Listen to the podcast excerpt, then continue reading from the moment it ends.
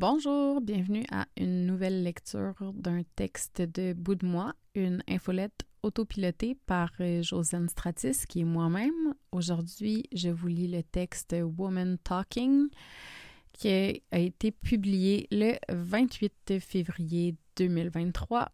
Euh, avant de commencer, je veux parler d'une application euh, qui est sortie puis qui me fait capoter. Puis euh, j'essaie d'en parler le plus possible à tout le monde parce que je trouve ça cool. Donc, ça s'appelle dimensional.me. Vous pouvez aller voir euh, sur le lien de mon infolette dans la description. Pour le lien, c'est vraiment cool. C'est un test de personnalité. Vous pouvez vous comparer avec vos amis et ça vous roast aussi. Alors, c'est vraiment nice. Si jamais vous voulez m'ajouter, c'est at Jojo Up North comme euh, partout sur le reste des réseaux sociaux maintenant. Donc euh, voilà, on va commencer euh, tout de suite la lecture. Donc, Woman Talking. C'est qu'à la base, on ne nous écoute pas, on ne croit pas. C'est la base de notre peine, de notre colère, c'est ce qui nourrit le sentiment d'injustice que notre parole ne soit pas prise en compte comme celle des autres. Les autres comme si la séparation n'était pas assez évidente de base. Les autres comme ceux qui nous regardent de haut, ceux qu'on doit interrompre, ceux qui ne croient pas quand on leur raconte notre vécu, qui diminuent la douleur de vivre avec la peur constante de se faire attaquer, de ne pas être capable de se défendre. Ce sont les petites filles qu'on oublie, qu'on sexualise, qu'on protège pas assez. C'est plus creux que ça, je le sais. Que la violence et le désir de la reproduire vient souvent de la souffrance et qu'il suffit de creuser pour se rendre compte que la violence, elle vient souvent d'une place qui ressemble à celle qu'ils font subir aux autres. J'ai l'impression qu'on se chuchote ça entre nous, doucement. C'est sûrement la plus grande force du film Woman Talking qui est en liste pour les Oscars, dirigé d'une main de maître par la cinéaste Sarah Polley, une adaptation du roman du même nom par Myriam Toews. L'histoire, inspirée par une histoire vraie, se passe dans une colonie ménomite. Le ménomisme, parfois nommé ménomiste, est un mouvement chrétien anabaptiste évangélique issue de la réforme radicale. En gros, c'est une communauté recluse. Après une série d'attaques de nature sexuelle, des femmes se, rendent, se rencontrent avec comme option de choisir entre pardonner à leurs agresseurs, de partir et ou de rester et se battre. Je trouve ça important quand même de nuancer quelque chose. Il y a trois histoires. La vraie, celle romancée, celle mise à l'écran. Entre les trois, les subtilités sont importantes parce qu'elles ne racontent pas la même histoire. Si le film semble le plus grand cri de ralliement post-MeToo, c'est principalement parce que c'est un film. Les trois histoires sont complémentaires. Le vrai du faux. Les faits de base sont réels. Dans une communauté recluse, des femmes n'ayant pas droit à l'éducation se sont fait violer après avoir été aspergées d'un liquide permettant de tranquilliser des animaux. Les viols ont été faits sur des petites filles de 3 ans jusqu'à des femmes âgées principalement. Les méfaits ont été attribués à huit hommes qui ont dû fuir la communauté pour leur sécurité et qui ont été mis en arrêt puis passés en justice pour leurs actes. Dans la vraie vie, donc, les femmes n'ont pas eu le choix de partir ou de rester. Elles pouvaient aller nulle part. Sans éducation, sans être capable de parler la langue du pays où elles habitent, elles pouvaient faire quoi? Les hommes aussi. Il y a eu des hommes qui ont vécu des agressions sexuelles. Dans le film, dans le livre, on le reconnaît, mais on balaie encore ces agressions sous le tapis. Ils s'arrangeront entre eux. Dans une entrevue à CBC, la journaliste qui rapporte les faits en allant à la rencontre de ces femmes rapporte une des phrases les plus fortes que j'ai entendues depuis longtemps. And he said, You know, quite honestly, at some point, we just didn't know what to do. And so we didn't do anything at all. En français, ça se lirait comme ça. Et il m'a dit, vous savez, très honnêtement, à un moment donné, nous ne, savions plus quoi faire. Et donc, nous n'avons rien fait du tout. Il Il y a deux choses à retenir avec ce que je viens de dire. C'est que pas tout le monde a le pouvoir de partir et souvent, et c'est souvent tellement gros ce qui se passe qu'il n'y a rien qui est fait. C'est comme un travail de session, l'écriture d'un livre, n'importe quel gros projet. Quand on le regarde dans son ensemble, il est énorme. Et quand on le regarde de plus près, c'est autre chose. C'est un paquet de petites actions qui permettent d'atteindre un objectif. Entre page et image, dans le livre, il y a cette phrase qui est dite. She had everything, she said. All she had to do was convince herself she wanted little. Elle avait tout ce qu'elle voulait. Tout ce qu'elle avait à faire était de se convaincre qu'elle ne voulait pas grand-chose.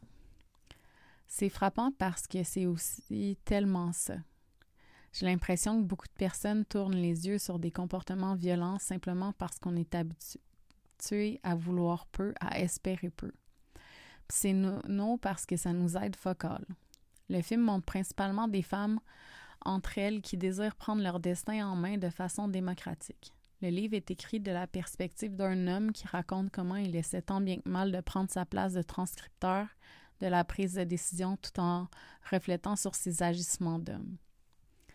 C'est pour ça que je dis que les deux sont complémentaires. Ça aide d'avoir la vision des deux. Si d'un côté, les femmes doivent apprendre à parler et les hommes doivent apprendre à écouter, il est essentiel aussi de prendre le temps de montrer la douleur, de montrer les effets de tout ce système qui est contre nous et qui nous fait avancer moins vite.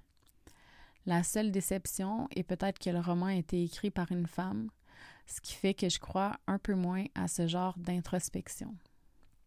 J'essaie de le verbaliser depuis des semaines, j'ai l'impression que je le dis toujours de la mauvaise façon. On ne doit pas son pardon à personne sauf à soi-même. Le pardon des autres répare pas. Mais mon doux les gars, apprenez à nous écouter quand on réussit à parler. Ça marche pas, ça nous a rendu à bout. On pouvait pas partir de la société. Dans les, dans les mouvements de dénonciation, il y a aussi la fatigue de ne pas avoir été entendu et cru depuis 2014. À force d'essayer de nous faire croire qu'on avait tout ce qu'on voulait, on a finalement dit non. Traverser le feu. J'ai tellement pris de temps pour écrire mon infolette que j'ai eu le temps de me clencher le livre de Sarah Paulet, Run Through the, the Danger, Confrontation with a Body of Memory. Ce serait mentir que de dire que j'attendais que j'attendais pas son essai sur sa non-dénonciation de Gian Gomeshi. C'est que je cherche des réponses partout aussi. Des fois, à savoir pourquoi j'ai pas dénoncé l'inceste ou ma dernière agression sexuelle. It can seem perplexing from the outside, this pull that many women experience to make things better for those who have hurt us. The impulse to smooth things over the keep over the keep ourselves safe. Ce qui veut dire en gros, cela peut sembler perplexe de l'extérieur, cette attraction de nombreuses femmes que de nombreuses femmes ressentent pour améliorer les choses pour ceux qui nous ont blessés l'impulsion d'aplanir les choses pour se protéger. Comme Sarah, je me retrouve avec cette espèce de déchirement entre les faits que j'ai entre le fait que j'ai eu très très mal et à en faire un premier PTSD, à en faire des cauchemars encore hier, à m'imaginer que je suis brisée depuis toujours, que j'ai pas le bonheur facile, que j'ai encore peur, que la pensée qui m'habite le plus, c'est que je vaux pas la peine. Bref, je suis entre deux chaises parce que je pense pas que la prison est la solution ni que les agresseurs méritent de voir leur vie détruite. J'ai pas la réponse à la question de on fait quoi avec cette douleur-là. C'est pas comme si on était dans un film, il n'y a pas de fin, c'est fâchant. C'est tellement difficile de se dire qu'on a le droit d'avoir mal quand même. C'est comme les gens qui pensent que je suis pour les agressions sexuelles parce que je suis contre la cancel culture. C'est pas ça. Je vis avec les conséquences des deux à chaque jour de ma vie, je me réveille avec ça aussi. C'est difficile de décrire comment tout ça fait mal. C'est définitivement parce que je sais tellement ce que ça fait se faire cancel que je sais que c'est pas comme ça qu'on règle sa douleur je le répéterai jamais assez, mais au Québec, on a le droit à l'aide aux victimes d'actes criminels sans avoir à passer par la police. C'est chiant, c'est tough, mais ils sont complètement là pour aider. Sans dire de spoiler, mais dans l'option de l'option de se battre à coups de poing dans le livre The Woman Talking est vite mise de côté. Parce que c'est pas comme ça qu'on règle un problème. C'est peut-être en parlant par exemple. Et citation du livre de Sarah Paulet pour terminer. Pour faire face à des événements difficiles du passé, il semble qu'il faille croire à nos propres récits que nos souvenirs soient confirmés par ceux qui étaient là, honorés par ceux qui n'étaient pas là. Pourquoi est-il si difficile pour nous de croire à nos propres histoires et à commencer à les traiter sans que des témoins corroborants n'apparaissent dans l'ombre du passé, ou sans que des personnes qui n'avancent à bras ouverts lorsque des échos de ces histoires se présentent à nouveau dans le présent? Alors euh, voilà, c'est ce qui termine la lecture de cette infolette qui se nomme Woman Talking, qui a été publiée sur Bout de moi. Euh, vous pouvez me retrouver sur Substack au josianes.substack.com. Je vous invite à vous abonner si vous voulez être au courant euh, de tout ce que j'écris. Si ça vous tente. Merci, bye bye, à la prochaine.